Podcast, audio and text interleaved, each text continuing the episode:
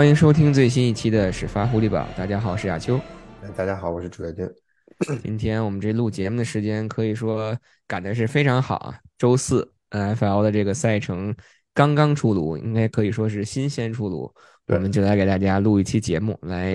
赶上这个热乎气儿，分析一下爱国者新赛季的这个赛程。对，郭老板给给 Goodell 发了个 email，说我们今天要录节目，赶紧把赛程发布出来。哎，人家很听话，就发出来。我还跟那个裁判那边打了声招呼，是吧？希望这个凯尔特人有第七场可以打，所以硬在最后的第四节把这个球给扳回来了。所以周日多说想办法去看一看。多说一嘴，凯尔特人呢，这个这波村的希望不能就这么没有。对，但是哎，我前两天还跟我同事开玩笑呢，我说。如果又打到这个 G 七，然后又在 TD Garden，这波士顿球迷别再经历一次当时 Bruins 首轮就在 Game Seven 被淘汰的这种心情。所以我觉得，希望希望这一周日这个到时候看吧，我看如果有机会的话去现场看一看。当然，我还是希望如果最后这个 Lakers 能打到 Finals，两支球队能都打到 Finals 的话，那我肯定更希望在那个时候再去这个 TD Garden 去看球。好的，那我们就先不扯这个凯尔特人了，还是聊回我们自己的这个主队，聊回爱国者。呃，虽然说这个赛季看了，我不知道飞哥看了这个赛程出炉以后啊，对他们这个赛季的这个信心是又增加了一点呢，还是说又减少了一点？但是从我自己的这个角度来看，如果我们单纯从赛程的这个安排来看，确实爱国者今年面面对的这个赛程跟上个赛季相比，其实从难度上，包括从这个对手的这个实力上，可以说又是上了一个台阶儿。对，亚秋，但是有一条，我觉得是这个对手的难度，这咱们早就知道了，就是因为在上个赛季刚刚结束那一刹那，NFL 这个赛季的对手就已经确定了，只是你不知道先后顺序。啊，所以这一点不是什么特别大的新闻，咱们都知道，确实不太好打，因为你轮上了，轮到了这几个比较难啃的分区，同时你自己的这个分区又异常的卷，结果卷来卷去，卷到了一起，就卷到了如今这副模样。我们知道，爱国者其实任何一支 AFC 球队的，嗯，赛程可能都不会很轻松，因为他们因为我们这个整个 AFC 这一侧球队实力都普遍见长。但我觉得总体来说，我觉得这个赛程安排出来以后再看，其实对爱国者而言，并不是一个非常糟糕的赛程。总体来说，我觉得还是不错的，因为，嗯，避开了几个麻烦点，比如说过早的 bye week，爱国者本赛季的 bye week 被拖到了十一周，可能稍微有点晚。如果能再早一周，可能最最理想，第十周、第九周可能更理想，但十一周也不差。它没有再晚，再晚的话，可能前面太长。如果再早的话，这个 bye week 的意义就没有那么大了。所以十一周这个节点，哎，我个人觉得非常的舒服，这个是比较理想的一个一个时间段。然后同时有几场焦点战，比如说跟 Kansas City，我们看之前爱国者实际上是周四夜战跟匹兹堡，然后你可以歇多少天？可以歇十天，差不多五六日，一二三四五六，可以这些基本十天，然后回到主场对对 KC。然后 KC 看了一眼，我刚才我瞟了一眼 KC 的赛程，他们在跟爱国者打之前是先要先要对付 Buffalo Bills。所以，呃，这些这个关这个关键的焦点战，爱国者可似乎在赛程上又占了一点点便宜，所以我觉得这一点也不错。而且还有一点，亚球不知道你发现没有，过去几个赛季咱都是赛季初跑到迈阿密去热一遭，哎，这个赛季虽然也跟 Dolphins 打，但是九月份变成了主场，这个天气状况应该会相对来说会比较理想，哎，然后当当这个天气冷了以后，我们再回到主要的时间回到了主场以后。再看对手，其实就没有那么没有那么辛苦了。而且最后一轮又是跟 Jets，到那个时候双方知己知彼，也许，嗯，如果如果 Rogers 那到时候能够把 Jets 带到一个高度的话，这一场比赛赛季末可能会跟以往的赛季末的两队的对决会有一有一些不一样的味道。对，其实刚才飞哥已经或多或少的。剪了四五场比赛，已经给大家小小的这个剧透了一下。当然，其实爱国者今年整个的赛这个赛程看来，还有一个最大的亮点，就是今年会有一场海外赛，或者是我们称为国际赛。对，就是爱国者会到这个德国，在这个法兰克福以主队的身份迎接这个印第安纳小马的这个比赛。那这个比赛应该是在第十周，第十周十一月份的时候。那我们不妨就根据爱国者今天刚刚新鲜出炉这个赛程，从第一周开始，一周一周的给大家快速的过一下，呃，顺便说一下对手，说一下时间，顺便看一下每一场比赛有哪些值得我们去关注的一些焦点。对，比如说，其实这个赛季的揭幕战，嗯，九月十号就就将打响，那爱国者是将会坐镇主场。迎来呃费城老鹰的挑战。其实大家可能刚看到这个对手的时候，都觉得啊，老鹰是去年超级碗的这个参赛球队。那面对老鹰这样一支强队，对于爱国者来说，在主场打这个揭打这个揭幕战，能不能迎来开门红，可能就是一个非常大的挑战。而且再加上，其实爱国者跟老鹰之间又有着那么多的渊源。我们也知道，大胡子其实在这个休赛期也是去到了这个费城老鹰，应该是担任了应该是 senior defensive assistant 这样一个职务，主要是在防守这上会起到这个 senior advisor 吧这样的一个作用。所以，其实对于爱国者来说，尤其是对于 爱国者的这个进攻来说，将会面临或多或少会面临一些挑战。但其实这场比赛还有一个。更大的看点也是在今天早上的时候，通过这个 Craft 先生他自己宣布的，那也就是爱国者将在第一周的这场比赛赢回 Tom Brady，而且会在中场休息的时候给他办一个非常特别的仪式。当然，这个仪式其实并不是真正的 Tom Brady 的退役仪式，只是请他回来一起看球，而且给球迷这样一个机会。欢迎在过去这个二十年给爱国者带来六座超级碗的这样的一个英雄，或者是这样的一个 GOAT 回家的这样的一个仪式。所以我觉得，其实这么一看下来，这第一场比赛场外的这个因素，可能或多或少的会抢掉这场比赛本身的一些风头。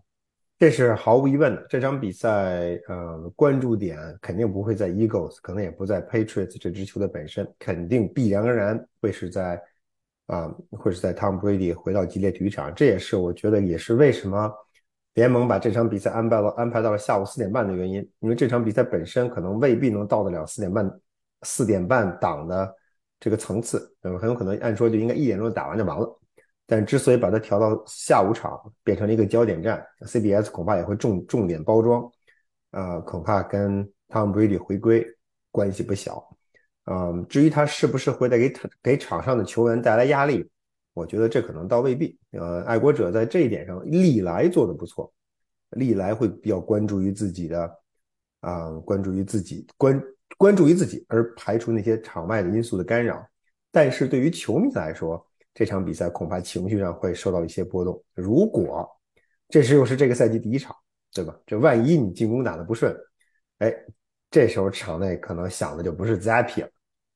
所以我们我们非常关注啊，非常非常好奇啊。这不仅仅是，其实不仅仅是，不仅仅压力在球员，其实可能更多的是这个潜在这些因素的影响，能不能帮助爱国者拿到开门红？Tom Brady 回家固然很重要。但是基于本赛季的这个赛程安排，尤其前四场比赛，一会儿我们大概提一下前四场比赛赛程安排。这场比赛，爱国者一定要争，一定要全力争胜，而且你还是有能力取得比赛胜利。但只是，呃，只是你必须要发挥出自己的最佳状态。所以，Brady 的到来会不会影响爱国者发挥自己的水平，全部发把自己的潜力全部发挥出来？这可能或多或少会是一个不小的疑问吧。而且其实还有一点，就是这可能是我自己一个比较小的一个担心，就是，嗯，今天早上就是在 Craft 先生他发布那则视频的时候，他也提到了，这就是在中场在第一周在中场休息的时候给 Tom Brady 办这样的一个仪式也好，或者是活动也好，他。并不是这个赛季将会只有这一项活动，它这是将拉开一系列的帷幕。就这个赛季，可能围绕着 Tom Brady 回归，或者是给他举办这样一种退役仪式也好，或者说是啊，让给球迷一个机会去赢回他们的心中的这个 GOAT，这样的一一个一个举动将会举行一系列的活动。所以我或多或少的会觉得，在这个赛季，也许在。场外的这一块可能会有一些干扰的因素，会影响到这个球队的本身。但是我并不是说从教练员的这个角度，或者说是从球员的这个角度会受到很大的影响，但其实就像刚才飞哥说的，可能更多的会给球迷在场外，或者是给观战的这个球迷带来一些情绪上的这种波动。因为就像你说的，如果这支球队在这个赛季，也许在前半段的时候打的成绩相对还不错，或者是较上个赛季有了一个很很很很长足的这个进步，那从球迷角度来讲会很满意这样的一种表现。但一旦还像上个赛季那样打的那么的纠结，打的那么的 struggle，或者受到陷入了一种困境当中，那再加上场外因素的这种混杂，那可能从球迷这个角度来讲，就很难会去满意这支球队这样的一个现状了。那其实我多 我多插一嘴，我觉得如果明智的话，爱国者应该只在自己成绩还至少在说得过去的基础上。啊，继续推行他们计划中为 Tom Brady 举行的一系列的庆祝活动，尤其在球场内，尤其在比赛日。如果你成绩不好，这些活动应该更加的低调的进行，或者挪到就是挪到 off days，挪到非比赛日，呃，非比赛日举行。否否则的话，你是实际上是给自己自己给自己穿小鞋，自己给自己把自己放到那个非常不利的一个一个境界上。是，但其实这个事儿吧，就是两说。如果你从另外一个角度想，如果说是因为场内的这个因素，或者是场内的成绩打得并不太好，希望通过场外的这些东西转移一下你的注意力，转移一下你的眼球的话，那可能又又是另外一个一一种解释了。所以，但无论如何吧，我觉得其实，呃，打铁还需自身硬，对不对？你最终归根结底还是要球队。回到这个球场本身，要靠这个成绩去说话。而且同时，我也很好奇，爱国者究竟会给 Tom Brady 什么样的礼遇啊？这个这个礼遇到底到一个什么层次算是个头？不太清楚。看上去这个架势是，呃，是是拉开了膀子，想怎么想想怎么干就怎么干。呃，因为我觉得他们进进名人堂，嗯，不知道呃 c r a f t s 会不会会不会特殊用自己的特殊权利把 Brady 弄进去。到目前来看。还没有动作，我们可以再等一等。我们说的是爱国者的名人堂。第二个，第二个就是这个球衣。这十二号球衣其实退不退役意义都不大，因为往后走估计也不会有人穿这件球衣。这个球衣就算它不正式退役，实际上也会在实际的生活当中退役了。没有人会，没有不会有任何一名球员傻到说我愿意穿十二号球衣代表爱国者上场比赛。所以，呃，这个球衣退役的问题，我觉得不是个问题。但是怎么个退役法，其实是一个不小的疑问，因为爱国者在。爱国者名人堂建立之初曾经退役过球衣，但很快，非常非常快，大概在九五年、九六年的时候，Patriots 就基本上确定确定说，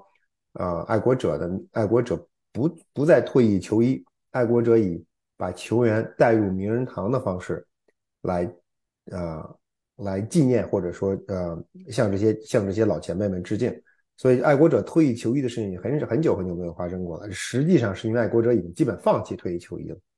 但是 Tom Brady 这个例子肯定是要开的，只是什么时候开、怎么开，我们也很好奇。什么时候宣布？啊，第一周其实是一个很好的机会。就既然你既然他来了，人在现场的，你别走，你就留在这儿，然后把该办的事儿都办了。剩下的时候，剩下的事儿，剩下的那些其他那些东西，等以后再说。第一周的时候宣布，下周第二周，因为还是主场，下周我们给你办这个 球衣的退役仪式，这就连上了，是吧？那我们接下来就来说一说接下来第二周、第三周的这这两周的对阵吧。因为这两周其实爱国者都将面对啊美东分区内战的这个对手。首先，爱国者将在第二周周日的夜赛迎来本赛季的第一场夜赛，将在主场迎战迈阿密海豚。然后紧接着第三周会去到客场，将在周日的下午去挑战由。龙哥由 Aaron Rodgers 带领的这个纽约喷气机，其实啊，开赛前三周，就是或者说第二周、第三周，连续两周就即将面对美东的这个对手，其实对于爱国者来说也是一件好事，因为很快的，如果你如果你能快速的进入这个状态的话，能够很快的先在分区内战建立一个优势的话，至少你会有一个相对较好的这样的一个 tiebreaker。所以，对于爱国者能打好后边的这个比赛，也是一个也也算是能开一个好头。但是，如果说这两场比赛打得不好的话，其实加上第一周碰老鹰，那开局这三场比赛，其实可能也会或多或少的影响或者是左右整个这个赛季接下来这个走势。对啊，秋其实多说一句，第二周，因为爱国者整个上个赛季实际上都没有 Sunday Night Football，都没有在周日晚上打过黄金时段的橄榄球。啊，这个赛季在第二周这么靠前，就跟迈阿密对上了，而且是 Sunday Night Football，它是第二周，所以这场比赛肯定不会被 flex out，这场比赛肯定不会调整。赛程既然已经公布了，九月十七号礼拜日晚上八点，这个比赛肯定会要在激烈体育场打，这是很久很久以来的爱激烈体育场。见到的第一场 Sunday Night Football，这个我觉得可这这场比赛的时间，我觉得恐怕是 Bob Kraft 争取的结果，因为他呃对于爱国者而言，那么长时间没有打过周日晚间橄榄球，对于他来说啊可能很难接受，尤其考虑到他在联盟啊老板老板群里的地位，呃他是他是媒体委员会的主席，那这个我觉得我我自我感觉，我觉得他恐怕动用了一点。自己的影响力强行加了个码，把这场球带到了带到了基业，因为第一周你没有办法打嘛，你不可能去跟 Chiefs 去争这个风头，你也不不没有办法，所以回到主场，第二周继续继续打，继续在主场比赛，把这场比赛变成了 Sunday Night Football，可能是有这方面的因素啊考虑。这场比赛跟 Dolphins 的比赛，从精彩程度来说，我觉得很难说是这周最精彩的比赛，但是其实看点不少。尤其根据两个队的恩怨，包括啊，Tua 这可能是，如果他第一场比赛会参加的话，这可能又是他的第二场比赛。然后两名阿拉巴马四分卫的对决，正式的面对面的对决能打成什么样？我们也其实也非常好奇。而且这场比赛对于整个分区来说，对于 AFC East 来说，其实是很关键的一场比赛。嗯，第一是爱国者检验一下自己的成成色，对吧？你吹了很整个分区，另外三支球队这牛皮都吹上天了。到底行不行？到底是不是真那个水平？爱国者需要去试一试。这也是爱国者本赛季，包括这爱国者本赛季的第一场分区比赛，试验自己，这个其实是一个很重要的因素。你打完那场比赛，你就自己有几斤几两，在分区内的成色几何，你可能就知道了。可能不用等到第三周去纽约。嗯，接下来其实打完这两场比赛，呃，我可能想把第四周到第六。第六周这三周的比赛，或者是三场比赛对手，我们可以一起去说。那爱国者将首先在第四周到客场去挑战这个美国之队达拉斯牛仔，然后第五周的时候会回到主场迎来这个新奥尔良圣徒，然后第六周的时候又会去到客场，去到拉斯维加斯迎战这个突袭者。其实这三场比赛之所以想一起去说，一方面是因为可能在刚打完两场这个分区内战以后，紧接着就会面对三场不同分区的这个对手；另外就是其实这三场比赛后面。我们待会儿又会说到，又会去回到这个美东分区的内战，所以中间这三场比赛把它捆绑在一起去说，也对于爱国者来说是一个小的一个一个阶段的这样的一个考验，因为从实力上去来讲，你到客场去打挑战这个牛仔，这肯定是一场不好打的比赛，然后中间会可能也许会回到主场有一场圣徒去过渡，去给你一个这样的机会，无论是刚输了球去调整，还是说你。赢了球，能够一一鼓作气，能够在接下来去嗯去拿下一场比赛，对于爱国者来说其实都是很关键的。然后紧接着就是这个这三场比赛的最后一场，也就是第六周，然后又又会到客场去挑战这个拉斯维加斯突袭者。我们也都知道上个赛季比赛的最后时刻发生了什么，我们也都知道在这个休赛期啊队内的这个。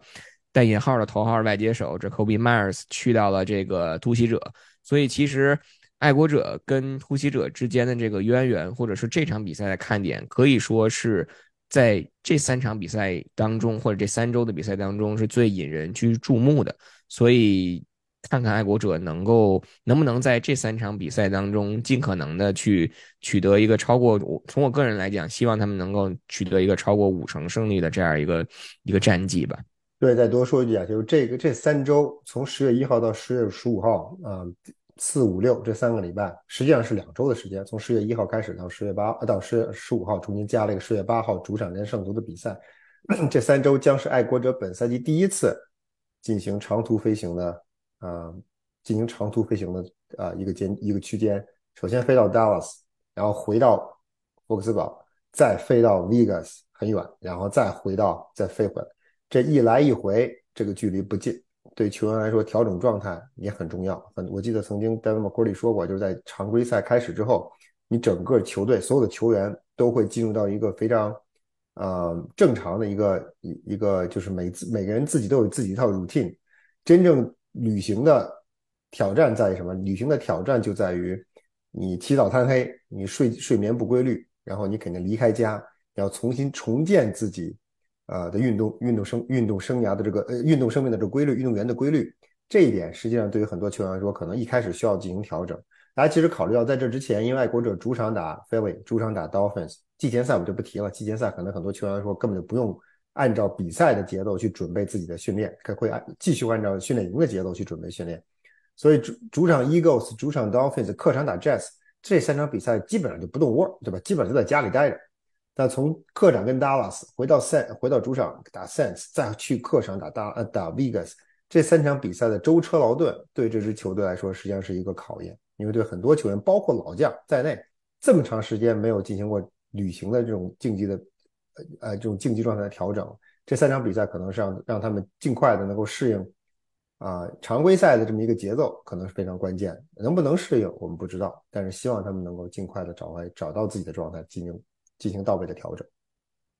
那接下来打完这三场比赛，其实就像我刚才说的，爱国者又会迎来两场美东分区的内战。首先将在这个第七周，第七周主场迎战 Buffalo Bills，然后第八周的时候将会到客场去挑战这个迈阿密海豚。因为在节目刚开始的时候，飞哥提到一点，就是之前我们打海豚，要么就是嗯，在整个赛季的开始九月份。或者就是到了十二月份，就是或者是到了一月份，最后呢几周再去打。这个赛季很很很很特殊，将在中间第八周的时候，十月底就会到这个飞到这个佛罗里达，将要去客场去挑战这个海豚。所以其实从这个角度上来讲，嗯，这两场比赛，因为其实打到第八周的时候，我们大家仔细去想一想，八周比赛下来，你已经完成了四场。分区内战了，到到到目前为止，那其实这两场比赛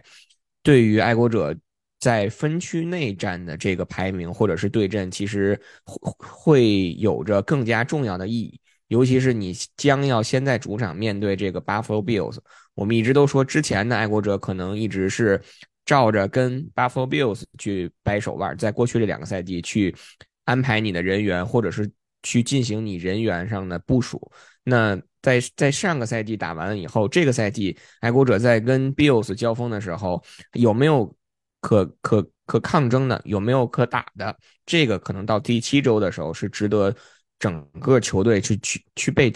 考验，或者是去值得去被检验的。没错啊，秋，我觉得这这刚才你说的其实很到位。就跟巴弗洛这场比赛，实际上是在舟车劳顿一圈之后回到主场。嗯，我们其实。我大家不知道大家是不是还记得？我觉得去年亚球咱们在爱国者的主场比赛跟巴弗洛打完以后输了，进到更衣室，气氛尤其凝重。嗯，当然每场比赛输了，气氛都很凝重。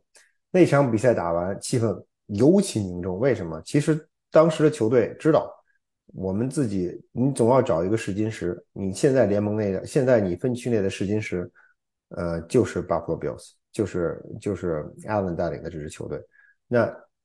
今年跟他的比赛定到了，定在了秋天，定在十月二十二号。在在这个时间段，你之前的比赛已经打完了，无论成绩如何，无论你胜多负少，还是还是负多胜少，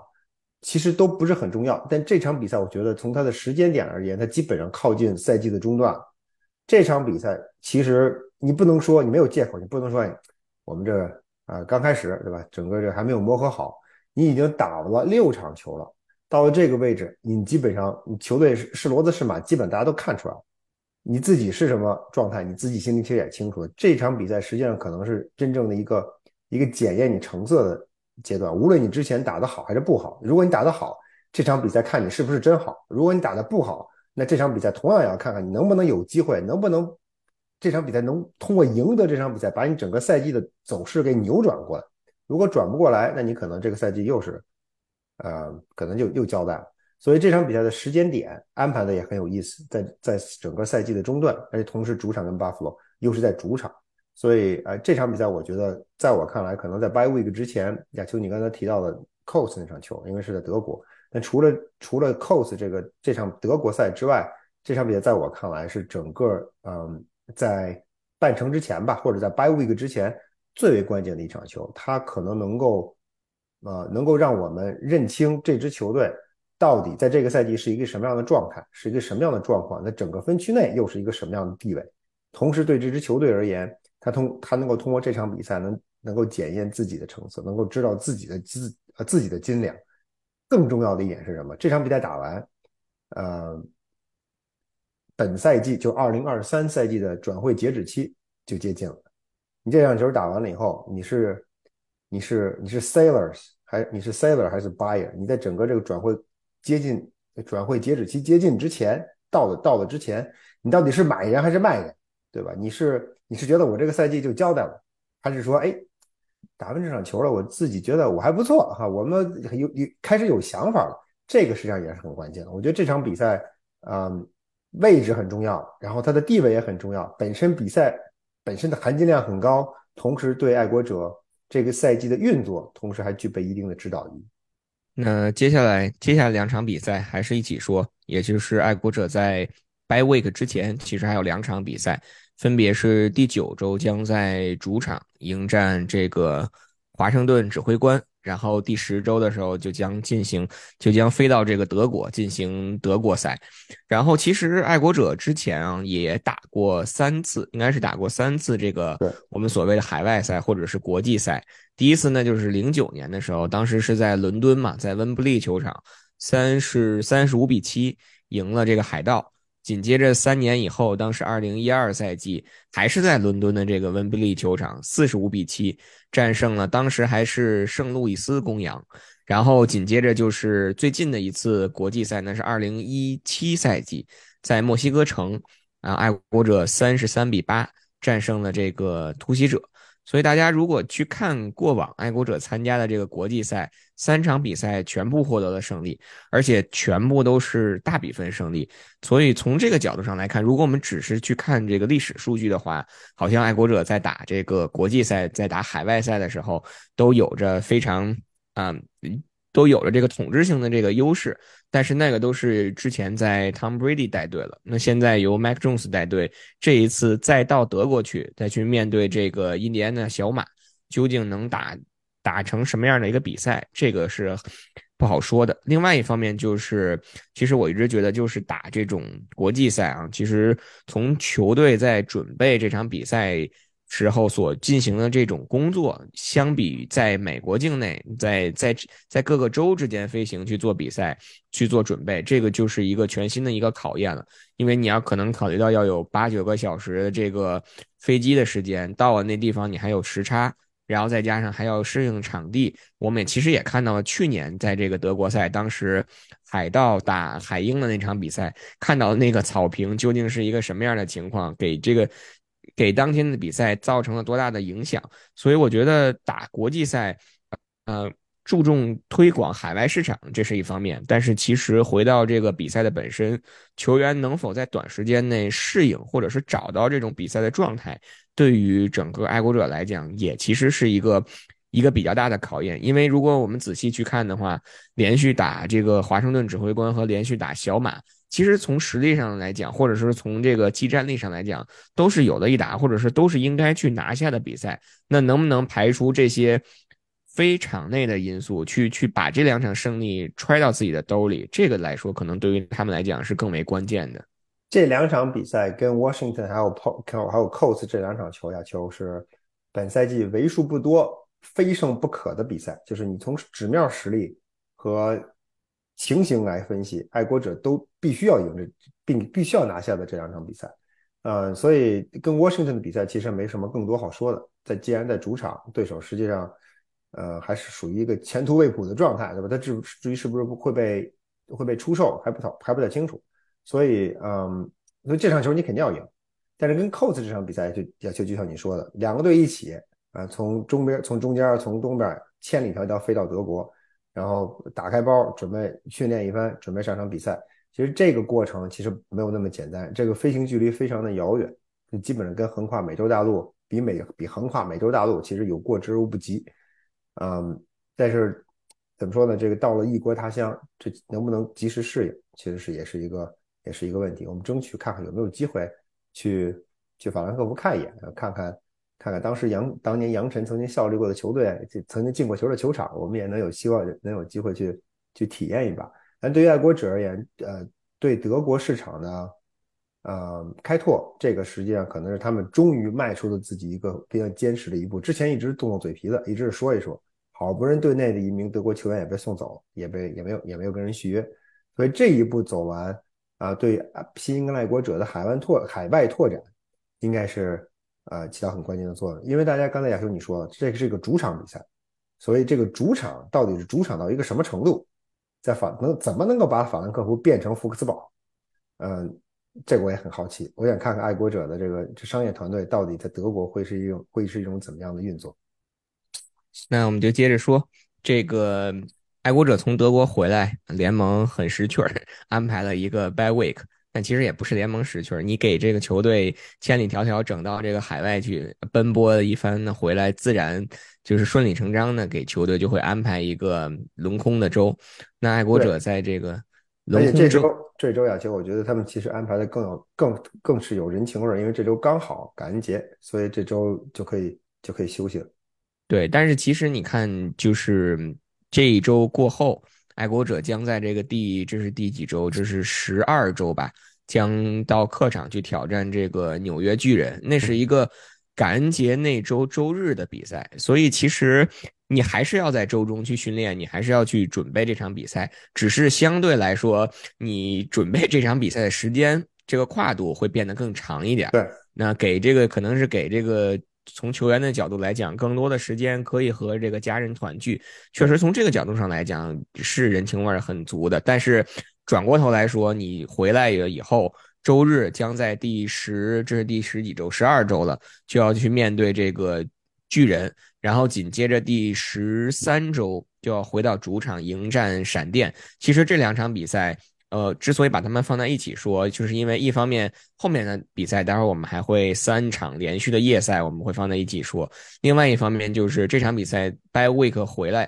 能不能尽快的从这个轮空周以后找到自己的这个状态，能够迎接？因为巨人和闪电其实从纸面实力上来讲，尤其是闪电都不好去，都不好打，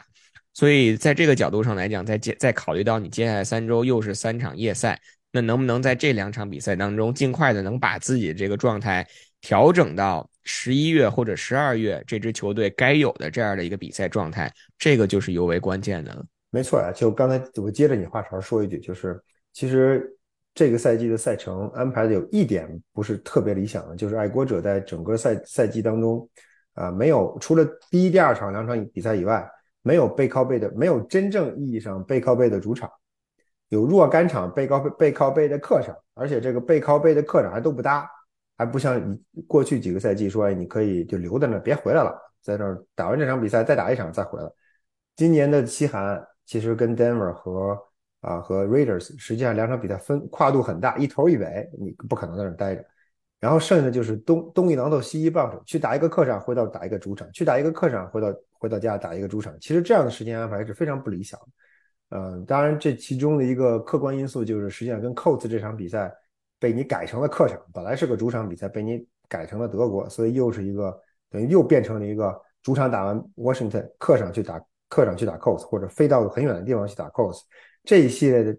这个反反复复，其实对爱国者调整状态可能是一个不小的，有一个不小的影响。反过来回到回到刚才你说的这个话题，客场打完 Giants 之后，回到主场打 Chargers。这两场比赛显然都不好打，尤其主场跟 Chargers，鬼知道，鬼知道闪电到时候会是一个什么样的状态。这个队最近不说最近了，一直以来都比较抽风。呃，希望爱国者 能够能够面对一个相对来说比较比较平和的对手，而不是而不是状态极致的对手。这个我们只能到时候再再继续观察了。其实真正我倒是觉得时间上来说比较不太理想的是跟匹兹堡钢人的 Thursday Night Football。对，那我们就接下来来说这场比赛，因为其实爱国者在。主场打完这个闪电以后，在第十三周主场打完闪电以后，他们将连续面连续迎来三场夜赛。首先，在这个周四要到客场去挑战这个匹兹堡钢人。但是这场比赛跟之前那个主场，也就是刚才飞哥提到的跟闪电的那场比赛中间只隔了三天，一二三嘛，其实就三天。对。然后打完这个匹兹堡钢人，爱国者迎来了一个小的一个 mini buy，就是可能有十天、十一天的这样一个准备时间。但是你下一场夜赛，周一夜赛面对的对手是卫冕冠军啊酋长，紧接着爱国者第三场连续的夜赛将是在这个平安夜。在 Christmas Eve 到客场，又飞到这个西西部，又去打这个丹佛野马，所以其实从这种这叫这叫吃了我的给我吐出来，对吧？你在家好好过这个感恩节，那好，那个圣诞节就轮着你出工出力了。没错，但其实呃第二天就回来了嘛，或者打完比赛其实就回来了，所以圣诞节当天。本天那天是没问题的，只是平安夜这天确实又安排了一场比赛。但是我们说回来啊，从时间上来，从时间上来看，亚秋他们应该应该跟圣诞老人一起在天上飞，估计是希望能以一场胜利作为这个圣诞礼物给我们带回来，是吧？但是说回这三场比赛，就是我们刚才说的，首先连续的三场夜赛，就相当于是在这个全国直播的这这这种环境下，另外你的对手。虽然说匹兹堡钢人不不如不如之前那样那么的实力纸面实力也好，或者是真正的实力也好那么强了，但是你到客场，你你到这个番茄酱体育场，你去迎战这个钢人，那还是一个非常难啃的一块骨头。然后紧接着就是面对这个酋长，然后包括其实丹佛野马也不好说，因为我们要知道野马这个赛季换了这个主教练。对吧？所以在这种情况下，这三场比赛，尤其是已经到了尾声了，到了十二月末，这需要球队，嗯，加把劲的时候了。在这个时候，当然了，如果说在这之前我们已已经掉队了的话，那我们就不说了。嗯，抛开这三场比赛，那就它的重要性可能就，嗯，就就已经失去意义了。但如果说到这个时候，我们是在为季后赛的席位。做最后一搏的话，那这三场比赛的意义，就或者是对于其本身的意义，就又增加了一层。没错，而且又是两客一主，跟去年的这个三场比赛的时间安排基本相，呃，这个主客方式基本相同。所以不知道爱国者在这三场比赛会不会拿到跟去年不一样的结果。而且还有一个亚秋，实际上你看这三场比赛啊，有一场跟跟只有跟 Chiefs 这场比赛有可能被被调换啊，其他的两场比赛。因为跟钢人是 Thursday night，所以这个基本上所有的周周四晚间橄榄球是不会换。然后显然周四周日晚间，也就是平安夜那场晚上盘场比赛也不会换，估计没有球队愿意跟你换，你就老老实实打吧，你就老老实实在那打吧，打完你该干嘛干嘛。所以唯一可能会调换就是跟 Chiefs 的比赛，但因为考虑到马 Holmes 的影响力，按说从现在来看，按说调整的概率也不高。所以爱国者整个赛季目前来看，保住四个 Prime Time Game。啊，按说应该是问题不大的，但是之但是你保住了你自己的这一小小的这个这个市场份额，你你的输出是个什么样？你的产品到底怎么样？观众是不是满意？那这个就看这个其实老板就管不了了，这主要就看教练跟球员的能力了。那最后两周最后两场比赛其实又是美东分区的内战，首先将在这个十二月三十一号到客场去迎战 Buffalo Bills。然后紧接着应该是过了年，到了二零二四年的第一周，具体的时间现在还没有定嘛，但是会在主场迎来这个纽约喷气机。其实这个赛季这个美东分区的内战，如果大家刚才听我们说的很有意思，都是连续的两场，对，就是打两场美东分区，然后中间隔那么三四场，然后中段的时候又连续的两场，然后紧接着到了。收官阶段，最后的两场比赛又是连续的两场分区内战。其实从这个角度上来讲，我个人的，我个人感觉这样的一个安排，其实对于爱国者来说是比较有利的。因为分区内战嘛，一场当两场去打。那如果你有连续的两场比赛，从球队从准备的角度，或者说是从这个战斗力，或者是。这个脑子里绷的这根弦儿的这个角度去看的话，你可以做好一个百分之一百或者是百分之两百这样的一个准备。所以我觉得这样的一场比赛，因为我们反复都在强调，美东分区今年非常的卷，可能一场比赛的胜利，或者是最终面对另外三支对手的这个比赛的战绩，就会影响到在整个分区内的这个排名。一场比赛当两场比赛去打。所以这样的一个情况下，更加应该去关注或者是是提升这个分区内战的这种重要性。对，没准打到最后一周，Buffalo Bills 还在等着 Patriots 脸色。也许你这你到底是能不能赢 Jets？你赢了 Jets 我就怎么样，你输了 Jets 我就怎么样。啊，这这时候这这种情况其实也很有意思。但希望爱国者到比赛到赛季结束的时候，或者赛季尾声的时候，能够成为主角之一，而不是仅仅是场上的配角。那我们刚才快速的，或者说其实比较详细的一周一周的给大家过了一下，爱国者在二零二三赛季这十七场比赛十七周的对手。那最后抛给飞哥一个问题吧，这是我们脱稿的问题，我们并没有时间准备的。看了这个赛程以后，第一感觉、第一印象，十七场比赛下来，你觉得最终爱国者能取得一个什么样的一个成绩？我觉得他们能能拿到十胜，十胜完了之后，呃，是是再往上能够再多胜多少场，这个就基本上听天由命。嗯，跟我想的，其实我我我最开始想的时候是感觉这个 by week 之前正好是十场比赛嘛，如果说在这个 by week 之前能够取得一个五成胜率或者是超过五成胜率的话，那我觉得，嗯，到了最后的话，可能确实是能拿到一个。能争取到一个十胜这样的一个成绩，但如果说 by week 之前这这支球队所展现出来的状态，或者是取得成绩就并不是那么乐观的话，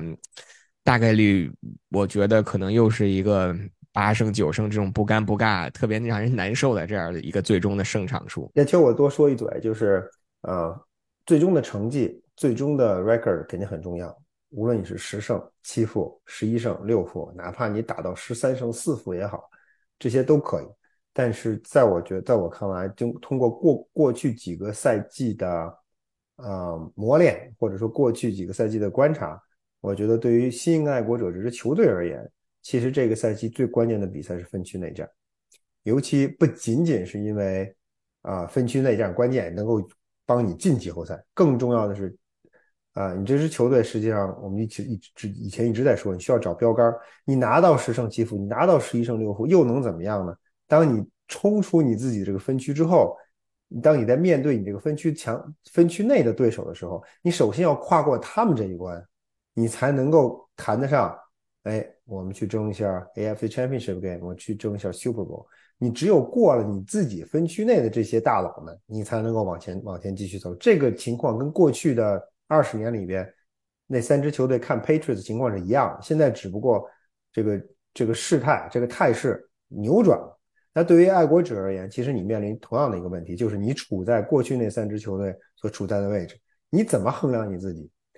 最终的赛季的成绩是一个标杆，是很重要。但是最重要的是什么？最重要的是在你跟他们之间的对决上，你是不是能占据优势？你是不是能够把 Josh Allen 从马上拉下来？你是不是能够一直压制住？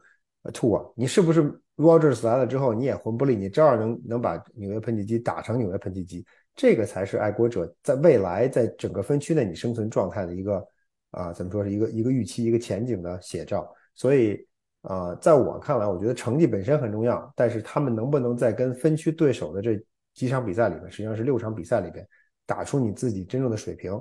能够能够至少先首先在场面上不输，最后在在实际上在在在最终的成绩上也不输，甚至还要还要好，这一点其实其实很关键。而且对于 Belichick 而言，这个赛季既然他自己有一个 record 需要追，这个 all time winning 的这个 record 需要追，但同时他的 legacy 其实就他自己的这个啊，他自己的这个 legacy 其实也紧紧的绑在了爱国者最后这今年和明年或者后年最多了也就这几年在分区内的。表现上，因为你成绩如果就算你打，就像我刚才说的，如果爱国者真是赢了十场比赛，结果分区打 Buffalo Bills 被人主客场双杀，然后打的一一塌糊涂，然后跟迈阿密海豚也一样，打的狼狈不堪，可能跟 Jazz 也平分秋色。那你这个，你就算你进了季后赛，拱一拱拿到外卡进入季后赛，他你也不会走得很远。大家回过来回过头来再看，也不会认为你这是一个成功的赛季。Mike Jones 的第一个赛季实际上就是如此。他其实这个那个他本人在那个赛季的表现其实很不错，整个爱国者无论是攻无论是防，其实都很不错。确实在某些关键场次、关键节点做的不好，但是整个那个赛季的成绩也不错，十胜七负的成绩也不错。但是当你再回过头来再看你跟在跟你分区对手的比赛当中，实际上你完全不占据优势，除了跟 Jets 完全不占据优势，尤其对 Buffalo Bills。现在我们再回首再想，二零二一赛季是一个什么样的赛季？是一个不堪回首的赛季，是吧？并没有说你觉得这个赛，你觉得那次进入了季后赛成绩还不错，你觉得这爱国者当年有什么作为？其实并没有，他的那一年的状态跟去年和前年，其实在我们看来是基本是一样的，没有什么特别大的起伏。为什么？就在于他在分区内并没有占到任何便宜。这个赛季也同样如此，确实这个赛程非常的艰难，但是你如果在分区内比赛打好，那对这支球队未来的走向、未来的前景，实际上是不一样的一个结果。好的，那最后我们也来给大家更新一下这个球队接下来的这个时间安排。嗯，呃，爱国者的这个 OTA 一共安排了，目前来看一共安排了十堂训练课，最早会从这个五月二十二号开始。那其中呢，会有三堂训练课对这个媒体开放，分别是在这个五月。二十五号、六月二号还有六月八号，然后所以如果不出意外的话，这三场对这三堂对媒体开放的训练课，我们都会到场去观摩，然后也给大家第一时间带来我们在观摩这个训练以后的一个感受。对他要不让他要不让咱们进，咱就翻墙溜进去看。翻只要别去内场，要翻那个新的那个大屏幕那么高就行，外场还是可以的。然后接下来这个爱国者还有三天的这个 mini camp。这三天的 mini camp 将在六月十二号到十四号，对，连续三天进行。到时候我们也会看情况吧，